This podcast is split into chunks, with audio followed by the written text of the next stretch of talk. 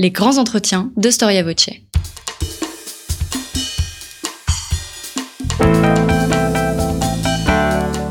Une émission de la rédaction de Storia Voce.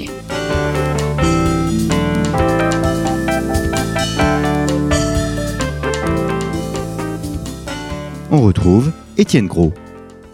Bonjour chers auditeurs, merci beaucoup pour euh, votre fidélité et votre soutien précieux à Storia Voce et bienvenue dans ce grand entretien consacré à l'histoire des enfants des années 1890 à nos jours. Infants, celui qui ne parle pas, a donné le mot enfant en français. L'enfant laissant peu de traces est longtemps resté un grand absent de l'histoire contemporaine. Pourtant, pour qui voudrait lire entre les lignes, les plus jeunes en disent long sur la société bâtie par leurs aînés. Les parties de billes, de cache-cache et de Marel sont le reflet de leur temps, des enjeux politiques, des progrès médicaux et industriels, en somme de l'évolution de la société.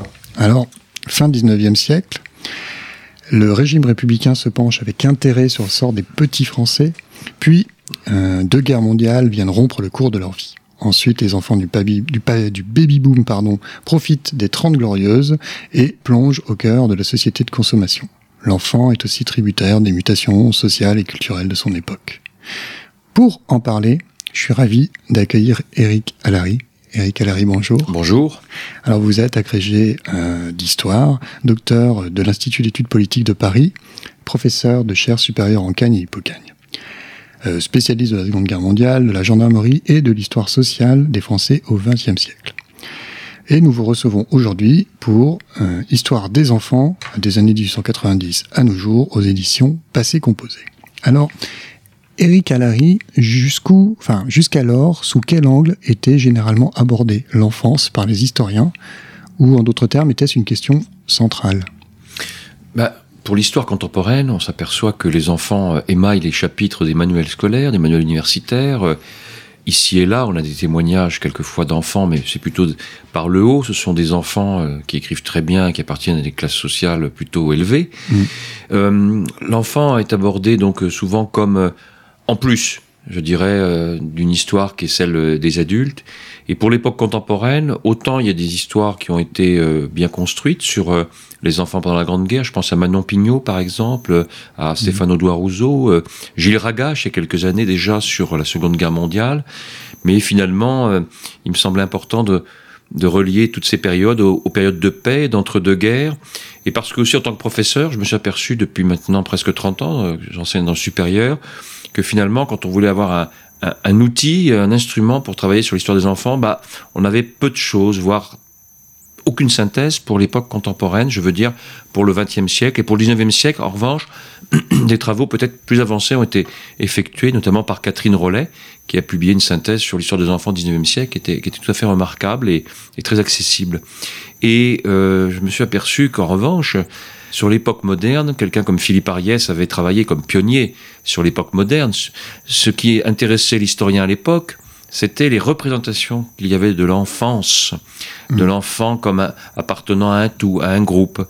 Alors que moi, ce qui m'intéresse, c'est l'enfant en tant qu'individu, voir comment son identité a-t-elle évolué, et elle a beaucoup évolué euh, dans, dans ce qu'elle est reconnue par la société, dans ce qu'elle est reconnue par la parentalité. Ce qui m'intéresse, c'est l'histoire des enfants dans la société. D'accord. Et hum, quelle est la démographie française, justement, à la fin du 19e siècle? Et euh, on va commencer avec cette question, et après il y a toute une question autour de la lutte contre la mortalité infantile à la même époque. Alors pourquoi j'ai commencé à la belle époque? C'est un peu aussi euh, ce, que, ce, que, ce que suggère pardon, votre question, euh, parce que justement, la France de la belle époque, en gros entre les années 1890 et 1914, belle époque d'ailleurs qui est un terme qui est né après la guerre, hein, mm. c'est une période de nouvelle croissance économique, c'est une période où il y a moins d'enfants aussi. Euh, il y a une, un déclin démographique. Avant même la saignée de 14-18, euh, la France déjà a vieilli. Mmh. Elle vieillit beaucoup. Et en même temps, l'enfant vit plus longtemps. Les programmes étaient considérables à la fin du 19e siècle, euh, tant sur dans la lutte contre la rage, contre la tuberculose, même si c'est encore une maladie terrible, qui fait des ravages chez les euh, Français et chez les enfants particulièrement. Et puis surtout, le, ce qui me paraît le facteur le plus important pour comprendre ce qui se passe à la belle époque, euh, pour l'histoire des enfants, c'est euh, euh, l'école. L'école qui finalement replace l'enfant, ou plutôt place pour la première fois l'enfant à un autre endroit dans la famille, dans la société. Bon, certes, l'enfant, ça n'est plus l'âme à sauver comme au Moyen Âge. Vous parliez d'infants tout à l'heure. Mhm. Mais ça reste encore des bouches à nourrir dans beaucoup de familles et ça reste des futurs soldats, des futurs combattants. Donc la démographie n'est pas, n'est pas très bonne, mais en revanche, les enfants vivent plus longtemps.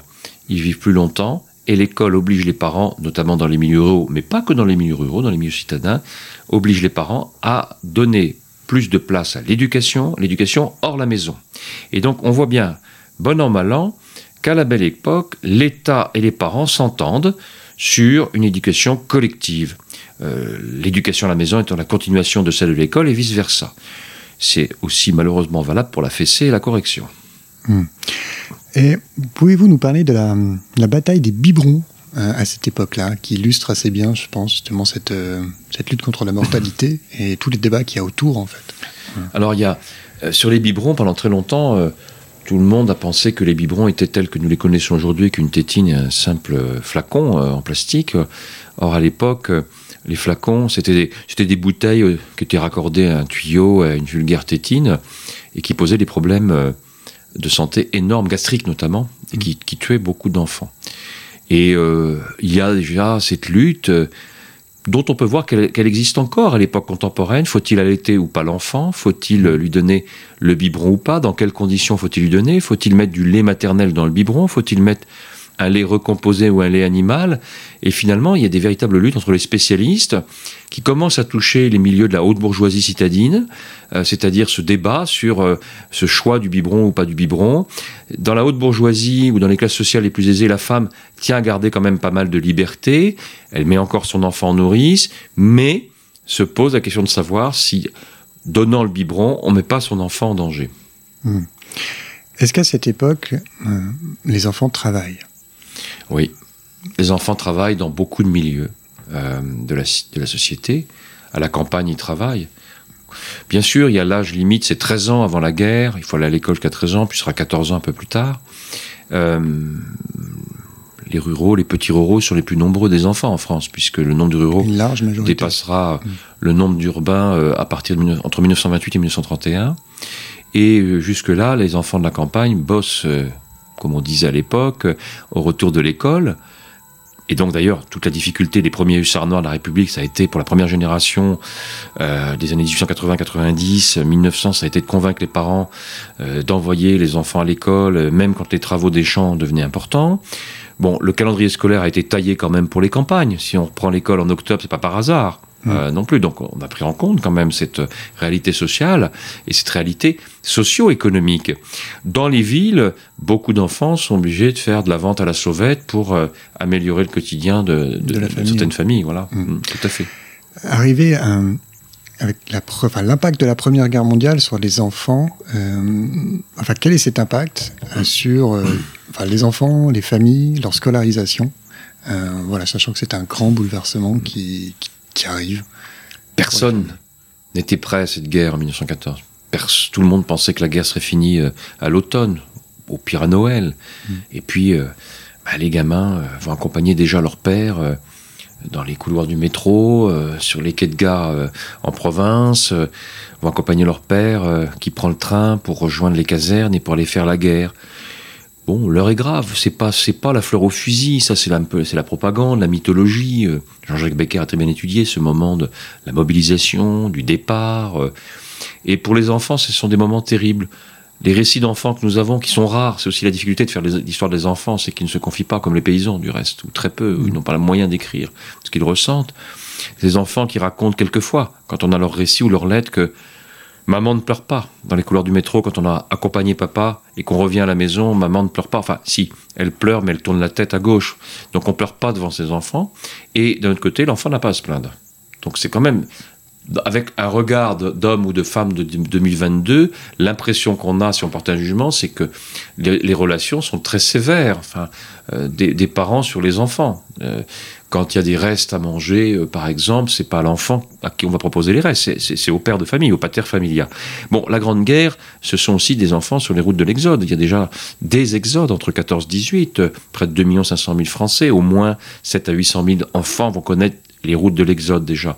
Ce sont les premiers bombardements au mortier, au canon, à Reims, par exemple, ce sont les zeppelins au-dessus de Paris, euh, qui d'ailleurs impressionnent les enfants. On sort sur les balcons pour voir euh, le spectacle. Voilà, c'est ce que raconte Madame, Madame, cette jeune fille s'appelle Marcel Le Rouge et qui raconte euh, ce spectacle où on retourne des camions en, allume, des camions de l'armée, on retourne les phares qui font office de DCA de l'époque pour éclairer les ciels pour savoir où ils sont. Et ces Allemands qui, qui, qui à la main hein, jette ses, bombes à ailettes euh, sur, sur les immeubles, comme c'est le cas d'ailleurs aussi à Londres. C'est ça la guerre. La guerre, c'est aussi rentrer à l'école tous les jours et euh, euh, apprendre une leçon de morale, apprendre ce que c'est que la patrie. C'est des milliers de cartes postales avec des gamins qui sont déguisés en soldats. c'est les gamins, ce sont des futurs soldats. Et d'ailleurs, ils ne le savaient pas, mais les, gamins de l'école républicaine de 14-18 sont les combattants de 40. Hein. Oui. Hum, donc cet impact-là est très fort sur la Grande Guerre. Est-ce que à l'issue de la guerre, on peut parler d'un retour à la normale euh, pour eux, pour les enfants? Alors, ça ne sera plus jamais pareil. Si l'histoire des enfants est un bon observatoire de l'histoire des familles ou un bon observatoire de l'histoire des femmes et des grands-parents, qui sont mmh. primordiaux, qui s'occupent beaucoup des enfants, notamment pour les campagnes, parce que la femme travaille, l'homme travaille, etc. Ça ne sera plus jamais comme avant. Parce que déjà, beaucoup d'enfants sont privés de leur père parce que le noir domine, c'est la couleur, la couleur qui domine dans les journaux, euh, dans la rue. Euh, et puis ensuite, l'inauguration euh, massive des monuments aux morts à partir de 1920. C'est quand même. Alors, ce qui ne change pas, c'est l'école républicaine. Il y a un roman national qui est véhiculé dans les classes, donc l'enfant doit se, doit se, doit l'apprendre, se l'approprier, en quelque sorte. beaucoup d'enfants ont pour eux une chance, c'est l'insouciance. La plupart des enfants ont l'insouciance et finalement, beaucoup de mères essaient de les faire vivre dans le souvenir du papa qui a disparu, mais en même temps essaient de leur apporter un, peu de bonheur euh, en leur mitonnant des petits plats. Euh. Mais beaucoup d'enfants sont aigris très jeunes, très très jeunes, parce qu'ils n'ont pas une vie euh, entre guillemets normale. Il y a des enfants qui sont très rapidement repliés sur eux-mêmes. Il y a déjà des psychologues qui commencent à travailler des, pédopsychiatres, qui sont des précurseurs, qui commencent à travailler, qui essayaient déjà avant la Grande Guerre d'apprendre mieux le comportement des enfants, apprendre mieux à aider les enfants à apprendre. Alors évidemment, toutes ces méthodes sont de plus en plus euh, regardées de près par les, par les éducateurs, par les enseignants français dans l'entre-deux-guerres. On regarde ce qui se passe en Italie avec Montessori, on regarde ce qui se passe avec les travaux, d'Alfred Binet déjà avant-guerre. Dans l'entre-deux-guerres, il y a un intérêt plus grand pour savoir comment mieux encadrer les enfants. D'un autre côté, les enfants sont pris en charge par euh, euh, les groupes de scoutisme, par des groupes catholiques et protestants qui s'occupent dans le cadre des compagnonnages, euh, mais aussi les communistes qui essaient de capter cette jeunesse contre hein. les colonies de vacances, qui peuvent être d'ailleurs de droite comme de gauche, communistes comme judéo-chrétiennes, pardon? Et en concurrence. Et en concurrence, puisque alors évidemment les communistes espèrent capter surtout je dirais, le public enfantin des banlieues. Hein, et donc, il y a un vrai travail qui est mené.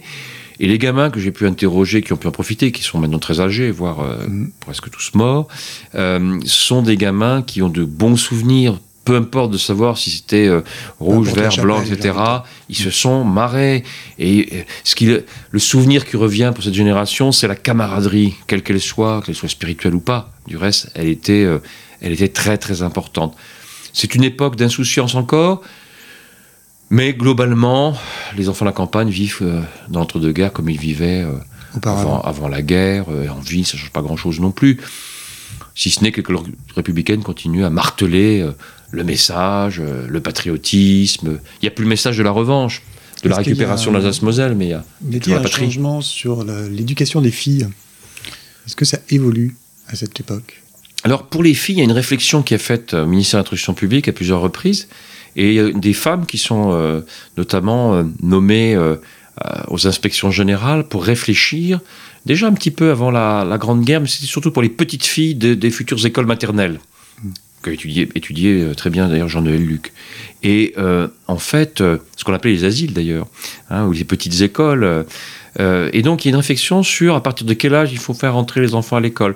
Et il y a effectivement euh, une différence euh, de conception de l'enseignement pour les filles et de conception d'enseignement pour les garçons. Ça existait avant la Grande Guerre, ça existe toujours dans l'entre-deux-guerres.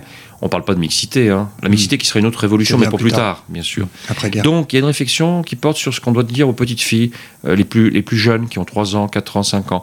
Mais globalement, c'est vrai qu'on n'enseigne pas tout à fait les mêmes choses à l'école aux, aux petites filles qu'aux petits garçons.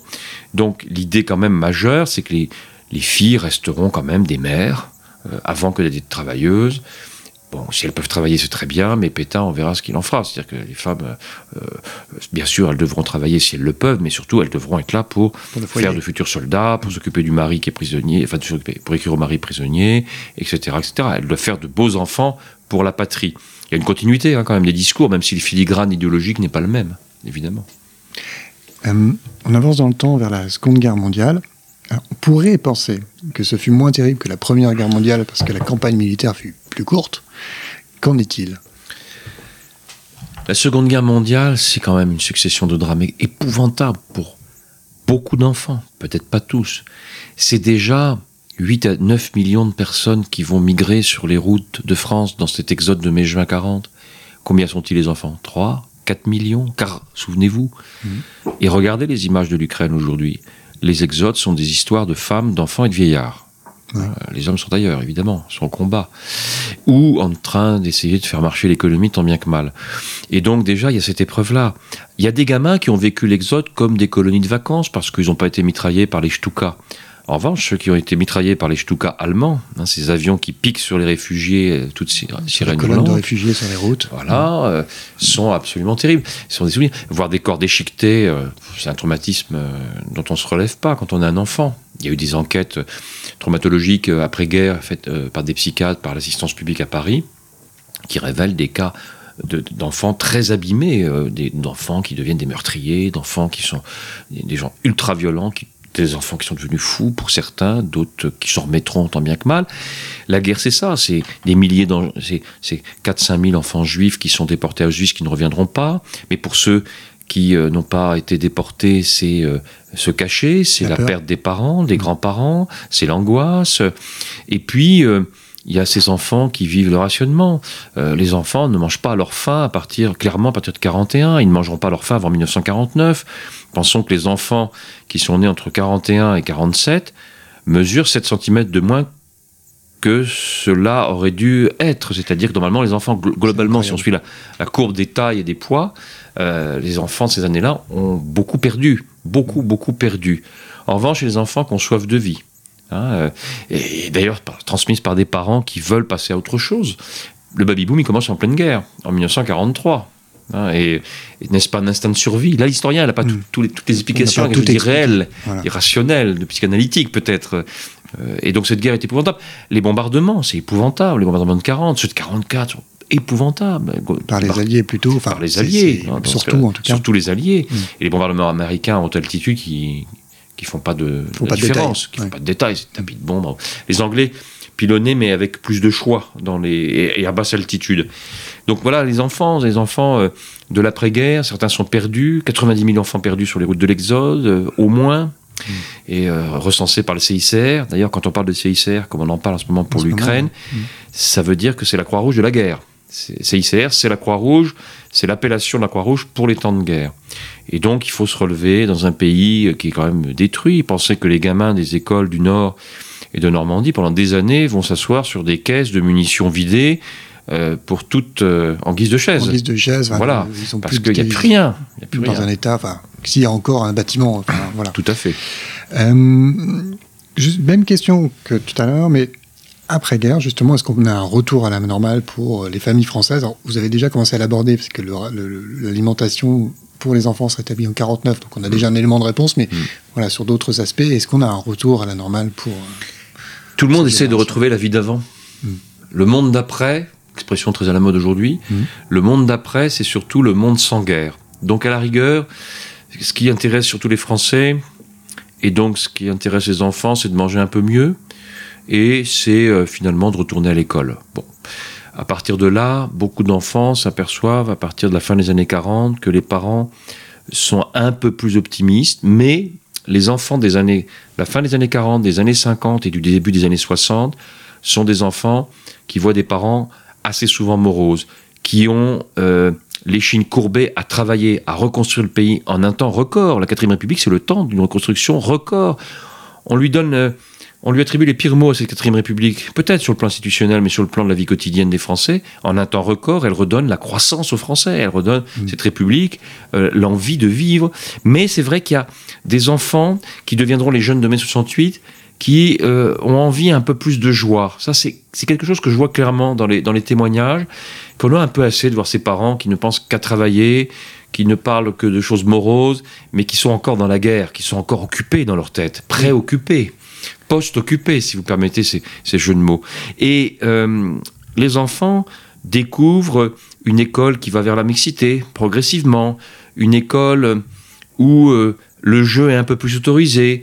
Bon, les activités extrascolaires, c'est pas encore pour les années 50, mais euh, on voit aussi les enfants racontent qu'ils voient arriver les premières cuisines en formica. Donc les parents s'autorisent tout de même à dépenser autrement que dans le loyer, qui est un vrai problème, mmh. problème du logement et autrement que simplement dans euh, la culotte unique de l'enfance, etc. On commence à avoir plus de vêtements entrés dans la garde-robe des enfants. Et ça, c'est un mouvement qui va des années, début des, milieu des années 50, jusque les années 60, voilà. Bon, voilà. Avec des progrès techniques aussi. Des progrès euh, techniques, des progrès médicaux fulgurants. Mm. On rappelle souvent qu'on a fait plus de progrès médicaux entre 1945 et nos jours qu'entre euh, Hippocrate au 5e siècle avant Jésus-Christ et 1945 euh, pour aller vite. Mais les enfants en profitent aussi. C'est. Les enfants en profitent. Euh, et puis il y a de plus en plus d'enfants qui vivent en ville, qui peuvent, qui s'aperçoivent qu'on peut aller, aller au cinéma, même si les parents les font culpabiliser dès qu'ils ont un peu de loisirs. Je parle des classes moyennes là plutôt. Voilà. Mais l'une des grandes. pas dans les mœurs des parents. Voilà, c'est pas dans les mœurs des parents. Mais les, on peut penser que les gamins, les enfants jusqu'à l'âge de 13-14 ans, puis les jeunes au-delà de 14 ans, poussent les parents à évoluer. Mm. Ça, c'est fondamental. Bon, il y, a quand même la décolonisation, il y a quand même la guerre d'Algérie, c'est pas drôle. L'actualité n'est pas toujours drôle. Mais les enfants s'amusent. Ça, on peut pas leur enlever. C'est le point commun de tous les enfants de toutes les époques. L'amusement, l'intimité, les secrets, que les parents essayent de percer en lisant des livres de plus en plus sur la parentalité. C'est assez nouveau dans la deuxième partie des années 60 et bien sûr après. J'élève mon enfant. J'élève mon enfant d'origine Pernou, à partir des années 70, 80, et puis après Dolto. Euh. Voilà, donc ça, c'est tout le développement de la psychologie autour de l'enfant. Donc il y a tout un aspect dans cette époque-là aussi. J'ai une autre question un peu liée, mais quelles sont les mutations familiales aussi qui, qui impactent les enfants à cette époque? Bah, Là, il faut regarder du côté de l'histoire de la femme mm. et des familles, c'est-à-dire que la femme travaille de plus en plus en dehors du foyer. Mm elle est plutôt citadine de plus en plus, et ça correspond aux années où justement euh, l'industrie agroalimentaire se met en place, au début des années 60, on commence à penser à préparer, à produire des plats préparés pour que la maman puisse avoir à s'occuper de ses enfants et des devoirs le soir en rentrant, car c'est elle qui est dévolu, euh, que sont dévolus les devoirs quand même. Hein. La répartition mm. des tâches entre hommes et femmes est encore bien claire. On peut encore en discuter, mais voilà. Voilà. Donc euh, c'est vrai que quelque part, quelque part, l'émancipation des femmes, très lente, très progressive, permet à la femme à la fois d'aller, travailler, de s'occuper des devoirs de l'enfant. Elle a un rapport à l'enfant. Elle n'est pas plus, je crois, ou moins aimante que la femme du début du 19e siècle. Pourquoi est-ce que la mère du 19e siècle serait moins aimante hmm. que la mère du 20e C'est une question que je me pose toujours. Disons qu'il y a une autre façon de montrer son amour et son affection. Et en même temps, c'est la société de consommation qui se développe. L'un va avec l'autre ou l'une va avec l'autre. Développement de la société de consommation, avec la possibilité pour les enfants et pour les familles surtout d'acheter les jouets plus nombreux, mm. moins chers. Il y a une démocratisation des jouets. L'arrivée du jouet en plastique dans la fin des années 60. Et puis une autre évolution, l'arrivée de la télévision dans les foyers. Fondamentale. Trois chaînes, d'abord une chaîne, puis trois chaînes. Les parents permettent aux enfants de regarder euh, des programmes pour les enfants, pour les jeunes, pour les enfants, en rentrant de l'école. quelque chose d'absolument impensable jusqu'à la fin des années Totalement 60. nouveau. Totalement nouveau. Euh, les clubs euh, commencent à s'ouvrir euh, aux enfants. Ça n'est pas que quel- ce n'est pas qu'un ce n'est pas qu'un truc pardon pour les pour, pour les parents les les gamins donc la mixité apparaît aussi à l'école Mhm. Très importante où les garçons apprennent beaucoup plus tôt à voir ce que c'est qu'une fille apprennent à, à comprendre la psychologie de la fille et inversement. vice versa Oui. et vice versa bien sûr et donc cette télévision elle est fondamentale une éducation qui se massifie davantage qu'elle ne se démocratise finalement. Bon, ça c'est le grand débat entre aussi les tenants de l'éducation, le pédagogisme, etc. Donc l'école, là encore, joue un rôle très important dans l'évolution de l'enfant. L'enfant est plus libre de parler à table le soir quand euh, le repas familial s'organise. L'enfant prend, prend de plus en plus de place. Et juridiquement, on donne de plus en plus de place. Quand je dis on donne, les juristes donnent de plus en plus de, de place aux enfants, les juristes internationaux. Et c'est souvent le droit international de l'enfance et de l'enfant qui pousse les hommes politiques français Français. à Mm. intervenir. Donc l'enfant devient, devient, est encore un enjeu politique. De moins en moins, et de plus en plus un enjeu économique. Hein, On le voit bien dans ces années 70-80, ce que j'appelle moi les enfants du bonheur, effectivement, avant que de passer à une société de consommation absolue où l'enfant roi apparaît, expression souvent utilisée de façon péjorative, l'enfant roi, c'est-à-dire l'enfant qui finalement commence à contester, et conteste plus que commencer, la parole, les paroles des parents. Des parents qui se séparent de plus en plus aussi. Ça, c'est Oui. aussi un phénomène qui Qui frappe. apparaît avant beaucoup. même la période que vous désignez de Oui. roi, qui commence Oui. déjà après-guerre, en oui, tout cas. complètement. À partir hein. des années 40, euh, fin des années 40, 50, Mm. euh, il y a des séparations en plus grand nombre. Alors après les guerres, c'est normal. Dans les minutes après-guerre, il y a des décisions qui sont reportées, qui auraient dû être prises en 39. Enfin, voilà. Puis il y a eu des traumatismes aussi pendant la guerre, éventuellement. Oui, il y a des, des prisonniers de guerre, 1 changements million de 500 vie. 000 qui reviennent, qui sont incapables d'aimer leurs femmes, Mm. qui, qui boivent, qui battent leurs enfants, qui sont dans le mutisme. Dans les deux guerres, on trouve le même phénomène. Oui. Et euh, finalement, euh, des enfants. euh, euh, alors, étudier l'histoire des enfants dans les années 80, comme je disais en introduction, c'est compliqué. Dans les années 90, c'est compliqué parce que C'est proche. c'est proche. C'est surtout les sociologues qui en ont parlé, les pédopsychiatres, Boris Cyrulnik et d'autres encore, les pédagogistes, comme on les appelle, comme Mérieux, qui, qui parlent de l'enfance, qui pensent que ça c'est plutôt bon pour l'enfant, que ça, c'est-à-dire l'égalité à l'école, euh, c'est casser les codes, euh, arrêtons le par cœur. euh, et donc là, vous avez deux France qui s'opposent. Une France qui se dit réformiste et une France qui se dit plutôt plus conservatrice, donc plutôt de droite. Et très vite, les clivages idéologiques naissent autour de l'enfant. Mais l'enfant, on lui demande pas son avis. On lui demande jamais son avis. Et pour autant, on croit mieux connaître l'enfant grâce aux outils médicaux, sanitaires, psychiatriques. Et je ne crois pas qu'on connaisse mieux l'enfant. Et le parent devient obsédé, obsédé à l'idée que l'enfant ne pourrait pas être heureux grâce à lui, le parent. Donc il y a une forme de culpabilisation permanente, je trouve, des parents. Et les enfants ressentent cette euh, culpabilisation en même temps que les enfants, dans les familles où ils ont vraiment pris le pouvoir, eh bien ces enfants, très souvent, qui sont des enfants escargots, c'est-à-dire qui doivent porter le fardeau de la séparation des parents, Oui. doivent en plus, Ce qui est une vraie nouveauté, en tout cas en termes de masse. euh, en termes de masse, en termes de quantité, c'est- le nombre de divorces et séparations augmente encore dans, nos- dans les années 2000-2010. aujourd'hui, Les chiffres sont fulgurants, enfin les hausses sont fulgurantes. Donc en même temps, c'est l'enfant escargot qui doit porter le fardeau de plusieurs maisons. Il doit aller d'une maison à l'autre.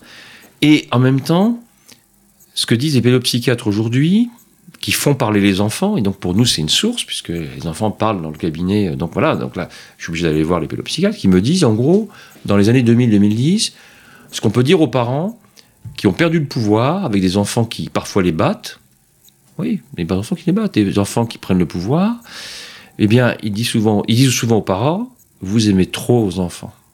Par amour, vous leur avez laissé prendre toute la place. Mhm. Alors, ce que je remarque, moi, mais c'est plus la, Alors, la on parole est d'un passé d'un extrême à l'autre quand même Voilà. par rapport au début de la On période passé, de la fin voilà. du 19e siècle Voilà. où l'enfant ne parlait pas Non. de fait à table par l'enfant exemple. réifié, ou- voilà. l'enfant chose, etc. Là, on se retrouve. Alors, là, c'est plus la parole d'un observateur qui est père de famille nombreuse, qui vous dit aujourd'hui que là, entre 2000 et 2022, moi, je trouve que l'enfant roi devient l'enfant hyper anxieux. Et on le voit euh, nettement avec l'apparition, euh, alors pas de la télévision, mais l'apparition, la démultiplication des chaînes, une information qui est beaucoup plus entendue très jeune par les enfants, alors que les parents pensent qu'elle n'est pas entendue, mais elle est entendue euh, par les discussions, même de loin, Mhm. et puis Internet.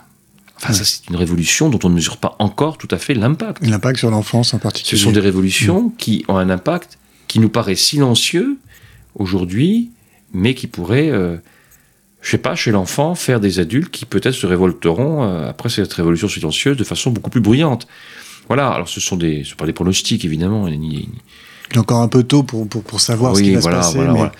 euh, Hum, Mais l'histoire des enfants est intéressante en ce qu'aujourd'hui, c'est vrai quand même, l'un- l'une des victoires quand même de nos démocraties, de notre école républicaine, c'est d'avoir permis aux enfants de dire aussi ce qu'ils pensaient. Et, le droit de l'enfant a évolué très lentement là-dessus aussi. Il faut attendre 1989 pour qu'il y ait cette Convention internationale des droits de l'enfant pour dire que l'enfant a une opinion aussi. Hmm. Il avait le droit d'être comme les adultes reconnu comme un individu, mais maintenant il a aussi une il a opinion. aussi le droit de penser. Voilà. Et même si je reviens un peu en arrière, enfin je sais pas si c'est en arrière vraiment, mais concernant la prise en compte du handicap, et voilà, est-ce que vous pouvez nous dire un petit peu les, les évolutions dernières Mm. euh, de cette prise en compte dans l'éducation des enfants qui Vous avez tout un chapitre sur le sujet qui est intéressant. Oui, alors l'éducation nationale fait tout ce qu'elle peut, mais elle n'a pas les moyens ou ne donne pas les moyens encore en personnel pour que cette euh, école soit si inclusive qu'elle ne le dit. Voilà, qu'on se battrait.